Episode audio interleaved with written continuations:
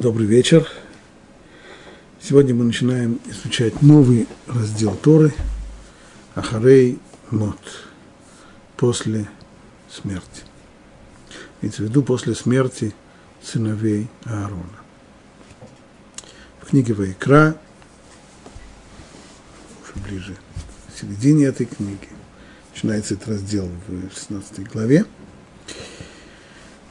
После того, как Тора заканчивает изложение всех э, законов о жертвоприношениях, затем описывает освящение храма переносного, мешкана, в ходе которого и погибли двое сыновей Аарона. И вот теперь этот раздел, по крайней мере его первая часть, посвящена действиям первосвященника в Йом-Кипур.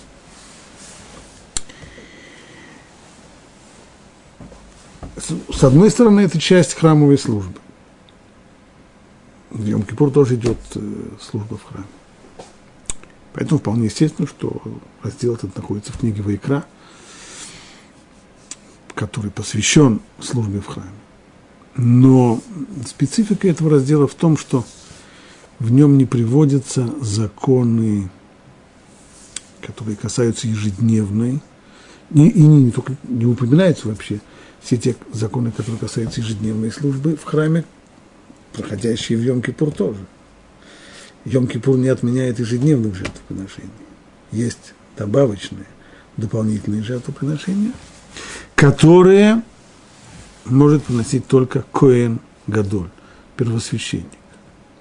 Вот о них-то здесь идет речь. А есть еще дополнительные жертвоприношения мусав, которые приносится только в Йом-Кипур, но поскольку э, они не входят именно в необходимые для первосвященника э, деяния, то о них тоже речь не пойдет. Что сказано в тексте? Что должен сделать в этот день, великий день прощения грехов первосвященник в Иерусалимском храме. А от общины сынов, это пятый стих, в 16 главе, а от общины сынов Израиля пусть возьмет он двух козлов в жертву за грех. Среди самых разных жертвоприношений есть жертва, которая называется хатат, это очистительная жертва или жертва за грех – более точный перевод это именно очистительная жертва, и одного барана. А вот баран уже во всесожжение, то есть оля. Дальше сказано, и возьмет он двух козлов, и поставит их перед Богом у входа в шатер собрания. То есть входа в храм, входа в переносной храм становится два приведенных первосвященником козла и возложит Аарон на обоих козлов жребий. То есть, какой из козлов куда пойдет, определяет именно жеребьевка. И возложит Аарон на обоих козлов жребий. Один жребий для Бога, а другой жребий к Азазилю. Ну, жертва, жребий для Бога вроде бы понятен. Имеется в виду, что это будет жертва хатат, очистительная жертва Богу. А что значит козел, который, которому выпал жребий к Азазелю? И что такое Азазель? Об этом мы поговорим чуть позже. Пока что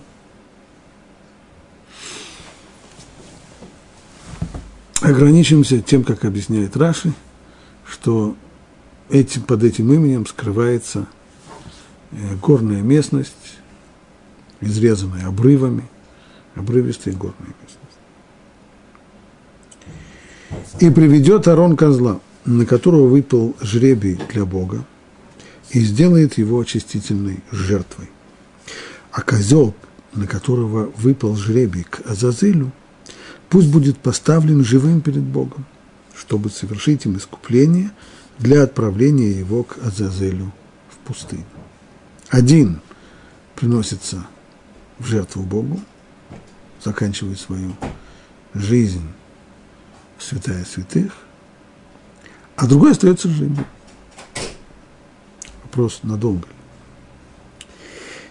И зарежет он козла очистительной жертвы и скупит святилище от скверны сыновей Израиля и от их преступлений во всех грехах. То есть это очистительная жертва помогает искуплению грехов в Йом-Кипур. И возложит Арон руки на голову живого козла и исповедуется над ним во всех беззакониях сынов Израиля – во всех их преступлениях и во всех их грехах.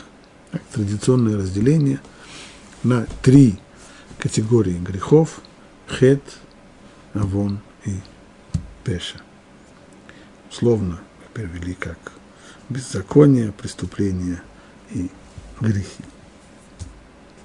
Так, есть здесь ведуй, исповедь, Коэн Гадоль, первосвященник, исповедуется во всех грехах народа Израиля и возлагает их на голову козла, что само по себе довольно странно, что значит, как, каким, можно, каким образом можно возложить грехи на голову козла. Грехи это не, не поклажа, которую можно приложить э, на чью-то шею или на чью-то голову. Вот так сказано в тексте. «И возложит Арон руки на голову живого козла, и исповедуется над ним во всех беззакониях сынов Израиля, во всех их преступлениях, во всех их грехах, и возложит их на голову, на голову козла и отошлет с человеком, который был наготове, с нарочным, как говорят, в пустыню. И понесет козел на себе все их беззакония в страну обрывов, и отправит он козла в пустыню. Перед нами ритуал который известен под названием козла отпущения. В день, в Йом-Кипур, в день отпущения грехов, и это действительно центральный ритуал всего дня. Сеир Хамишталех в еврейской традиции он не называется козлом отпущения, он называется Сеир Хамишталех, то есть тот козел, которого отсылают в пустыню, в страну обрывов.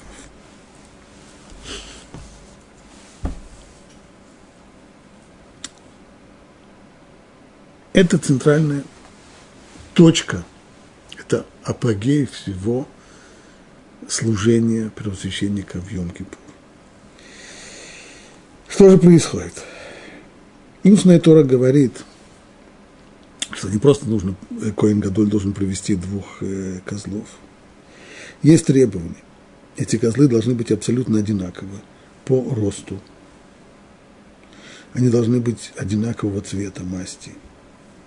Более того, они должны быть одинаковой цены, и купить их должны вместе.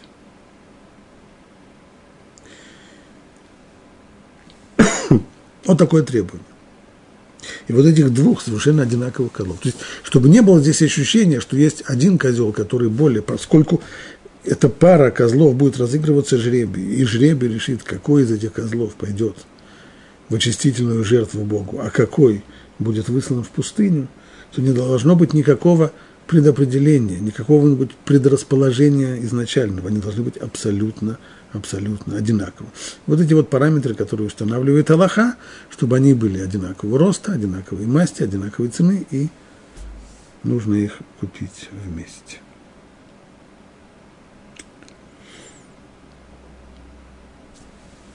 Вот после того, как они оказываются настолько одинаковыми, настолько близкими, что только жребий решает их судьбу – с того момента, как жребий брошен, то судьба их совершенно не похожа. Один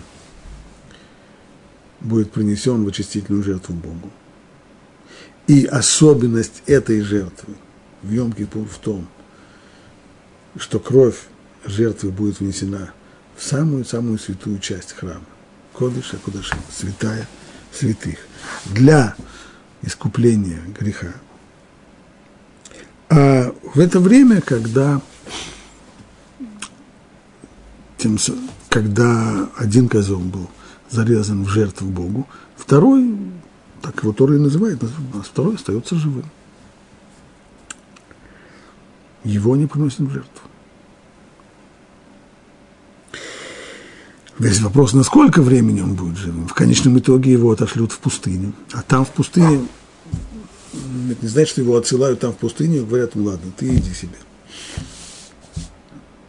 Нарочный, который проводит его в пустыне, должен сбросить его с высокого утеса вниз. Так что в конечном итоге он тоже заканчивает свои дни, но только совершенно-совершенно другим способом. Не в храме, не как жертва приблизившиеся к Богу, а упав с отвесной скалы вниз.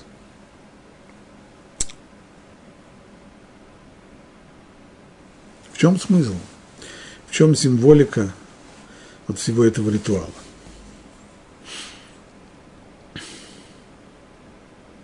В Йом-Кипур –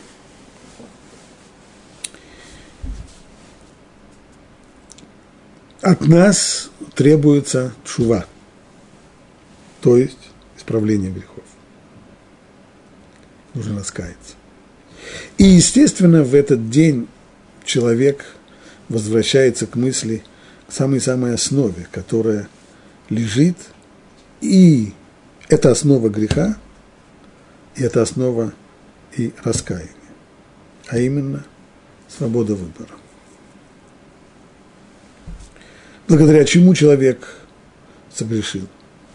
Ибо Всевышний уделил его свободой. Всевышний не предопределяет его действия, и, соответственно, человек в состоянии нарушить волю Бога и совершить грех.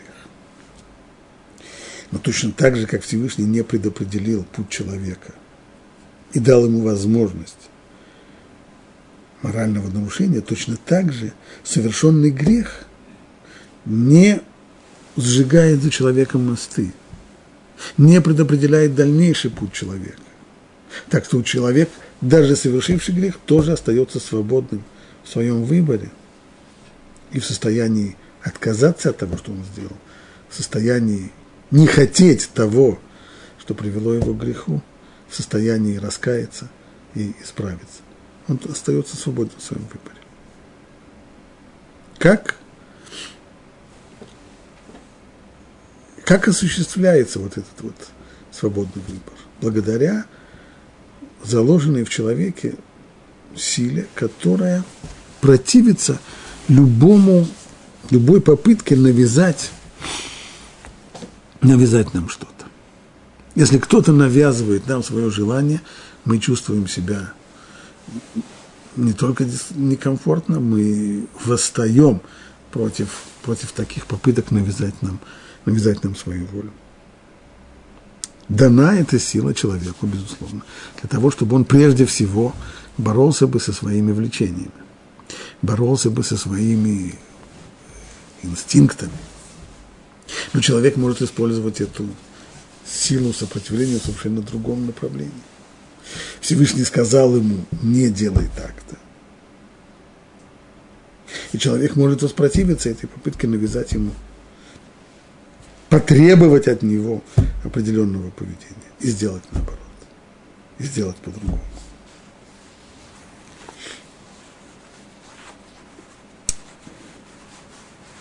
С одной стороны, человек осознает разумом, как правильно и как неправильно себя вести. Это данный ему разум. Но с другой стороны, человек обладатель тела, физического организма, с его влечениями. Они тянут человека в свою сторону. Возникает конфликт между влечением, между тем, что говорит разум. Вот в этой самой точке возникновения конфликта нужно понимать, что конфликт этот не напоминает перетягивание каната, в котором тот, кто оказывается сильнее, заведом и, и заложено, что он, что он победит. Если влечение сильнее, то человека потянет туда. А если разум сильнее, то человек не подчинится влечению. Влечение тянет в одну сторону, разум человека указывает в другую сторону. Но в этой самой точке, в этой самой точке равновесия, тот, кто решает, это только сам человек. Он сам решает. Вот это и есть свобода выбора. Подчинится ли человек своим влечениям или использует свою силу сопротивления для того, чтобы остаться свободным и сделать то, что от него требует Всевышний. Два козла приводятся в Йом-Кипур в храм. Они абсолютно одинаковые. Что символизирует возможности человека, обладающего свободой выбора, пойти в ту или другую сторону, выбрать тот или другой образ жизни.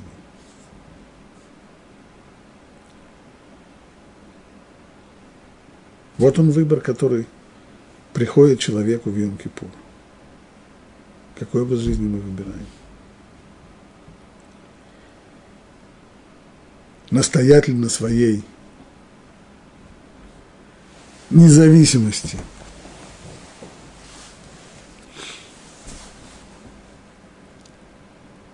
сопротивляться требованиям, которые предъявляются ко мне, сопротивляться требованиям морали, требованиям заповедей и закона. Или же нет. Или ту же самую силу сопротивления использовать в обратную сторону, а именно сопротивляться влечениям и соблазнам, которые влекут меня от закона от Бога в другую сторону. Подчинение влечением человека, подчинение его телу, подчинение его природы, вот оно и выражено в этом самом странном слове Азазель. Хотя у многих это слово вызывает очень четкие ассоциации – с потусторонними силами, с чем-то чертовским и так далее, с чем-то противоположным якому Богу. Простое понимание оно не такое. Слово это составное. Оз, аз, слово аз означает сильный. Оз – сила. Согласная буква зайн удваивается для еще большего усиления колоссальная сила. Чья сила? Эль. Слово это означает тоже силу. Мощь силы. Силы какие силы? Этим словом называются, могут называться ангелы, то есть э, исполнители воли Всевышнего. Может называться силы природы, которые тоже слепо исполняют волю Всевышнего вот эта вот мощь сил природы, которая как нигде ощущается в пустыне, в горах, в обрывистых, скалистых местах. Это и есть Азазель. И вот он выбор человека. Куда ты хочешь? Либо ты становишься жертвой Богу, то есть ты жертвуешь вещами, которые, может быть, тебе были до сих пор ценны, ради того, чтобы войти в святая святых, ради того, чтобы приблизиться к Богу, для того, чтобы возвыситься. Либо ты будешь настаивать на своей независимости, свободе, сохранишь жизнь, которая принадлежит только тебе и никому больше. Но в сущности эта жизнь означает подчинение слепой силы природы, подчинение вот этой вот мощи сил природы, которые бушуют в человеческом теле, в человеческой психике, его влечение, его соблазны, его страсти.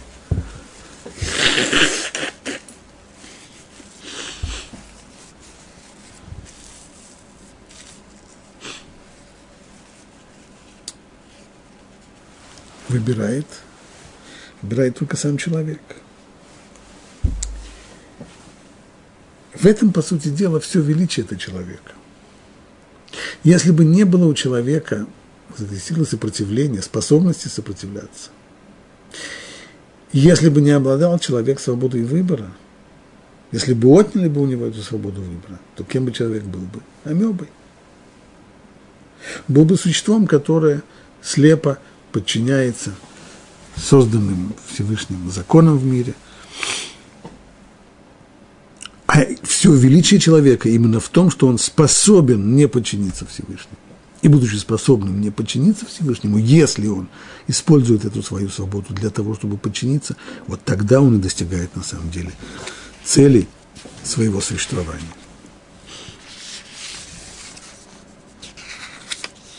Йом-Кипур. В день прощения грехов Тора повелела провести двух совершенно одинаковых козлов, и все люди, собравшиеся в храме в этот день, видели, как первосвященник бросает жребий, и только жребий решает, какой из козлов пойдет в пустыню, а какой будет жертвой Богу. В этом обращение к человеку. Вот перед тобой – два пути в жизни, две формы жизни. Какую ты выберешь?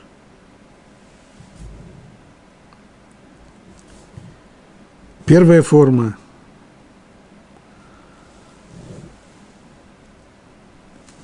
пойти навстречу Богу. Вторая – сохранить свою независимость, силу и жизнь. Почему именно козлы? Почему бы это не были бараны. Конечно же, если бы это были бараны, мы бы пришли бы и спросили бы, а почему это бы не, не были козлы или, или телята или еще что-нибудь. В конечном итоге жертвы приносятся из трех видов животных, из коров, из овец, из коз. Но все-таки.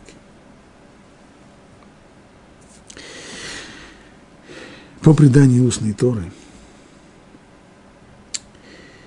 День Йом-Кипур установился, с одной стороны, мы знаем, это день, в который Всевышний простил еврейскому народу,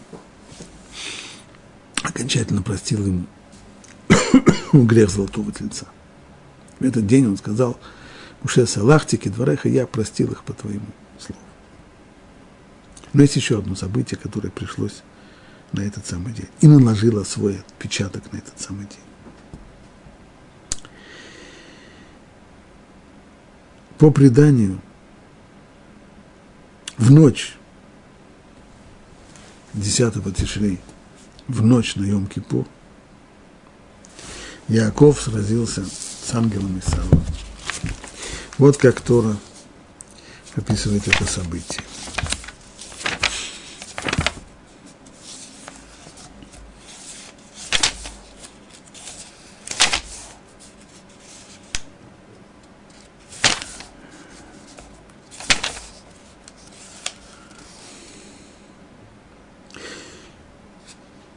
После того, как Яков посылает Исаву, идущему ему навстречу, богатые подарки, написано, и отправился дар впереди него, а он ночевал в ту ночь в стане.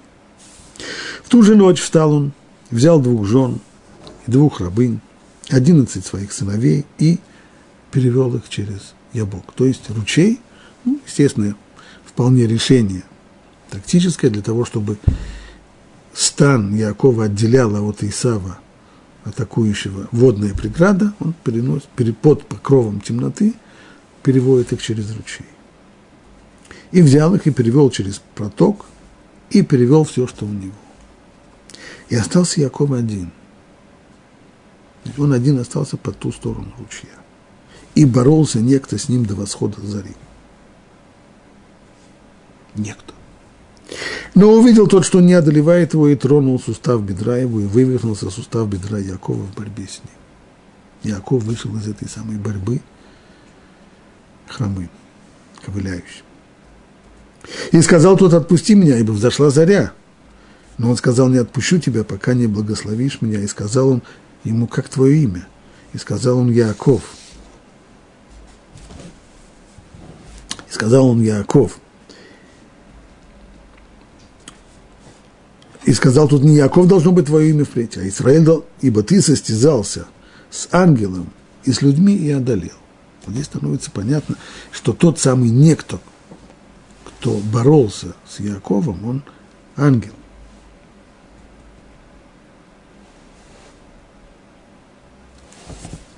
А на завтра, после того, как закончилась эта борьба с ангелом, приходит встреча с Исавом. Столкновение, слава Богу, не вышло. Исав вместо того, чтобы броситься с кулаками на, или с мечом на Якова, бросился ему на шею, обнял, поцеловал. И потом он говорит своему брату,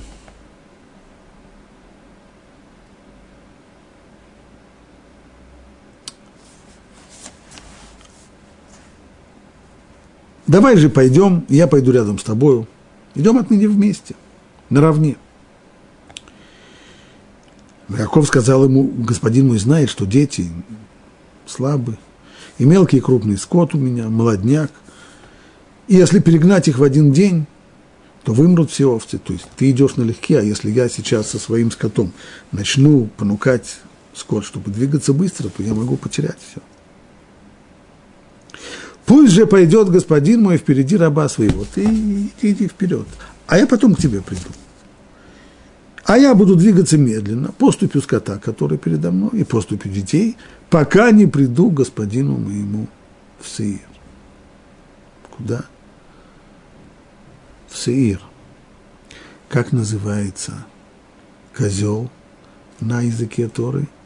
Сеир. И сказал Исав, ну так, знаешь что, я представлю к тебе из народа, который у меня, дам тебе караул, чтобы тебя охраняли. Но он сказал, к чему это? Пожалуйста, не надо, спасибо, не нужно. И возвратился Исав в тот же день по дороге своей обратно в Сеир. Яаков же двинулся в Сукот и построил себе дом. Вот эта самая встреча произошла в Йом-Кипур. Встреча, в которой Яков, с одной стороны, отдал подарки Исаву, с тем, чтобы только он ушел, отошел от него, и чтобы они разделились и разошлись. Ты идешь со всеми подарками, иди туда, к себе, в Сиир. А Яков пошел в Сукот. Да, сразу после Йом-Кипура, через несколько дней наступает праздник Сукот. И вот это вот все произошло в день Йом-Кипура. Слово «сеир», которое, с одной стороны, обозначает в Торе козла, с другой стороны, этим словом называется страна, в которой живет Исав, по названию его тестя. Кроме того, это слово еще означает просто волосатый. Что значит волосатый? Козел он волосатый, он мохнатый – если сравнить козла с э, бараном, то у барана шерсть э, завитушками, а козел он мохнатый. Волосатым называли и самого Исава. Когда Тора рассказывает о рождении, о рождении Якова и Исава, она подчеркивает, что это были близнецы – абсолютно похожие близнецы. Но было одно различие, а именно Исав родился волосатым, а Яков гладким. И в дальнейшем это подчеркивается, когда в истории о том, как Яков похитил благословение Исава, что там сказано –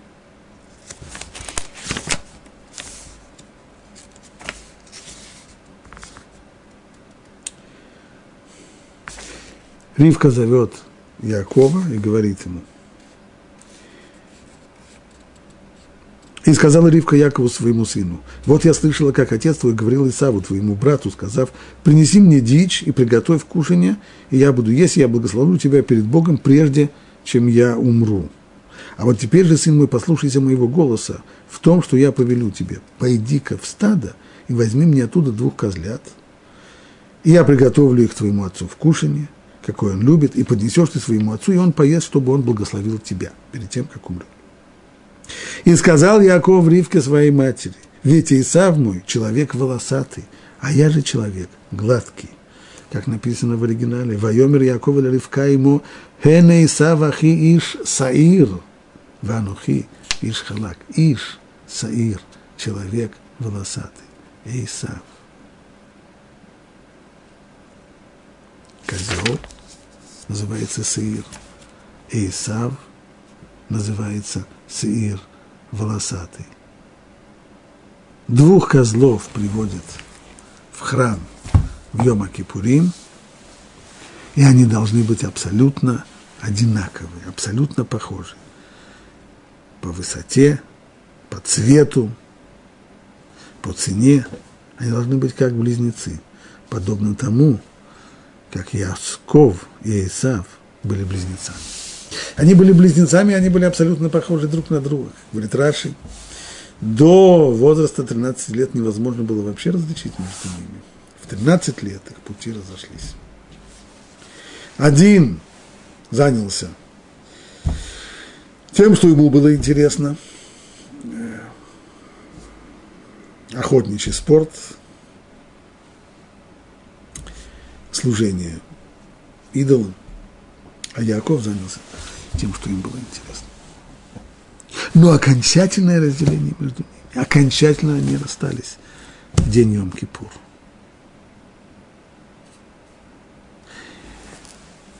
Эйсав казался средоточием силы.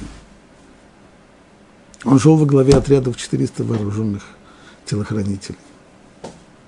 По сравнению с Яковом, который занимался, у, него тут и, и овцы, и, и дети, и полно забот.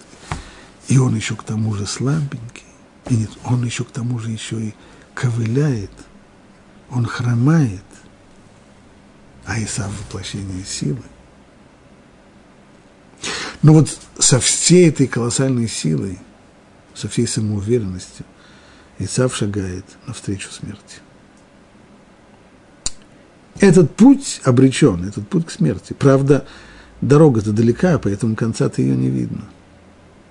Поэтому Исав идет в Сиир и идет так самоуверенно и бодро. А Яков ковыляет, хромает. Сколько раз в историческом пути Якова наступали моменты, когда казалось, что он вот уже, все уже, что он близок к смерти, что он близок к гибели, и все равно он выходил каждый раз.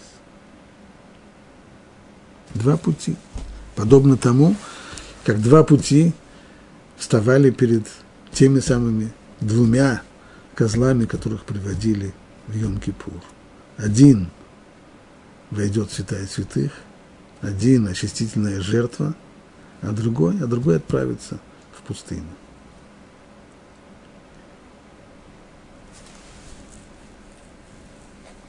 Наши мудрецы говорят – что вот это вот упоминание здесь именно козла, косматого, Саир, лежит в самой основе искупления грехов. Говорит Мидраш. Саир, козел упомянут здесь. И Яков сказал матери, Хен ахи Исав, ведь мой брат – Иш Саир, он волосатый, косматый, а я Ванухи Иш Халак. На что это похоже, говорит Мидраш. Два человека при, пришли на гумно в тот момент, когда там молотили зерно. Когда молотят зерно, это происходит, когда есть ветер, и тогда зерно, которое более тяжелое, падает вниз – а плевела более легкие несутся ветром. Ну и вот ветер эти плевела понес в сторону двух людей, которые пришли на гумно смотреть на молодьбу. Тот человек, который был один из двух людей, он был э, волосатый, у него была большая шевелюра. И плевела забились ему в эту шевелюру плевела запачкали второго человека, но второй человек был лысым. Лысый человек, обнаружив, что на голову ему сели плевела, проводит рукой по своей лысине, и он становится чистым. Но человеку, у которого роскошная шевелюра, сколько потребуется ему усилий и стараний для того, чтобы вычистить плевела, которые забились ему в волосы. И после всех этих стараний еще останутся там. В этом, говорит Талмуд, основа искупления грехов Йом-Кипур. Что это означает? Как понять вообще искупление грехов? Грех совершен. Поступок сделан. Как можно избавиться? Как можно избавиться от того, что уже сделал?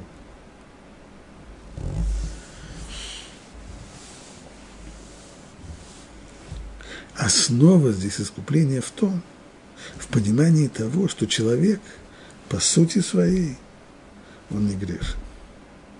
Не по сути, человек по сути своей не из чади ада, как пытаются рисовать его некоторые религии. Основа человека – это добро. У человека есть а, ну если основа человека – это добро, то как же человек делает гадости? И так много гадостей, насколько он способен. Конечно. Поскольку есть влечение, поскольку есть соблазны, но соблазны эти внешние. Это на самом деле не сам человек. У нас есть иллюзия. Когда мне чего-то очень хочется, то я говорю, я хочу. И мы отождествляем влечение с самими собой. Мне хочется, я хочу. Но на самом деле это не так. И, кстати, наоборот, когда, когда мы чувствуем, что в нас пробуждается совесть, то совесть обращается к нам во втором лице. Ну как же так ты делаешь? Нехорошо так. Это иллюзия. На самом-то деле все наоборот. Ейцерара, влечение, оно в нас как раз является внешней силой. Оно пришло к человеку в результате греха первого человека, Адама. И эта внешняя сила, она соблазнила нас на, на грех. Поэтому грех сам остается внешним. Он не поразил саму суть человека. От такого греха можно избавиться. Но если грех является уже самой сутью, если зло вросло в человека, тогда оно неотделимо. И вот это объясняет Мидраш на основе его вот этого примера о двух людях. Один лысый, другой волосатый. Лысому человеку легко избавиться от греха. Достаточно провести только, только рукой по голове, и тут же все плевела он снял. А вот волосатый не так. В этот самый день, в Йом-Кипур, в день, который Яков расстался с Исавом окончательно. В этот самый день возвращается к нам выбор. У нас есть возможность искупить свои грехи. Что для этого необходимо? Для этого необходимо решить выбрать свой путь в жизни. Чего я хочу? Буду ли я продолжать, как это сказал пророк Иешуа, хромать на оба колена, либо я выбираю свой путь в жизни отдать Исаву все, что, все, что он хочет, а самому пойти, пойти в другую сторону, пойти в Сукот. Если я это сделаю, если я нахожу в себе силы на это, то тогда возможно искупление. И искупление возможно благодаря тому, что основа,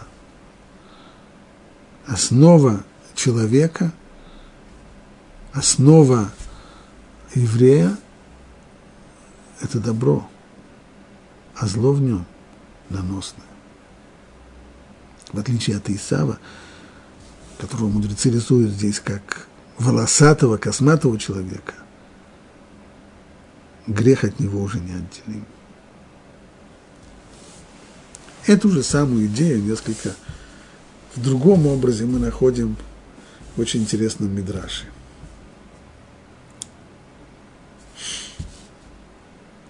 Сказано в Шира Ширин, в песне песни. Альтиру киани шхархарет киши шизафатни ашемиш.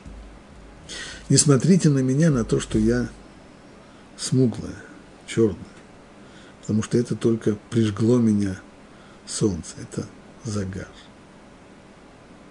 Эти слова говорит героиня песни песни, а именно Кнессет Израиль, то есть собрание душ Израиля, еврейский народ. Еврейский народ выглядит непривлекательно. Не только как хромой Яков, но и совсем уже черный смуглый. Не смотрите так на меня, говорит Кнессет Израиль. Это на самом деле только это солнце меня обожгло. Это внешний загар. Говорят наши мудрецы, Машаль снова поясняют это притчей для понимания. Встретились две рабыни у колодца. Одна из них говорит своей подруге, ты знаешь, слышала новости? Мой господин начал бракоразводный процесс. Он решил развестись со своей женой. И знаешь, чем все это закончится? Я знаю. Он разведется со своей женой и женится на мне. Вот можешь меня поздравить. Ее подруга слушает это и спрашивает, а как это все, с чего вдруг все это случилось? Почему вдруг твой господин решил расстаться со своей женой? Почему он с ней разводится? О, говорит, она ему стала противна. Чем-то стало ему противно. Он увидел ее руки, замазанные сажей. И увидев, как у нее руки замазаны сажей, это стало ему противно, больше он ее не хочет. Так говорит рабыня. Вторая рабыня, выслушав ее, смотрит на нее. А эта первая рабыня, она черная, негритянка. Говорит ей подруга, ты бы послушала сама, что ты говоришь. Твой господин хочет прогнать свою жену, твой господин хочет расстаться со своей женой, потому что у нее руки замазаны сажей. Но ты ведь вся черная, от головы до пят. Почему же ты думаешь, что он возьмет тебя вместо своей жены? Черная рабыня не только потому, что она вся черная от головы до пят. У нее чернота, то, что она черная, она черная по своей сути. А та самая жена, на которую господин разгневался, она черная не потому, что она сама по себе черная, а потому что руки у нее замазали, замазаны сажей. Это чернота, эта грязь, она внешняя, она наносная. И это то, что говорит народ Израиля. Не смотрите на меня, что я такая смуглая. Это меня опалило солнце. Это загар, он внешний, он наносный. И это извечный спор между народом Израиля и народами мира. Известно, что народы мира, по крайней мере, часть этих народов, утверждает, что еврейский народ, согрешивший, совершив грехи перед Всевышним, да, он раньше был избранным народом, совершенно верно. Всевышний избрал его, избрал его в силу заслуг наших працев, но это все в прошлом. А ныне еврейский народ, согрешив, отвергнут Всевышний. И что же теперь? А теперь Всевышний приблизил к себе других людей. Есть новый Иерусалим. Есть новая избранница. На что отвечает Мидраш, если Всевышний разгневался на свою, на избранный народ, на свою подругу из-за ее грехов, так ее грехи подобны саже, которая измазала руки. Значит ли это, что ради из-за того, что руки сажей измазаны. Он отвергнет ее и возьмет себе тех, которые по сути своей черны.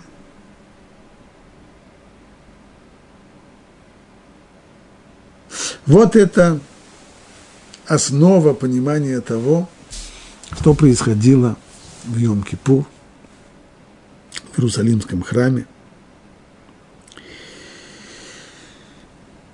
когда жребий решал путь для каждого из козлов, что является, как мы сказали, символом свободы выбора.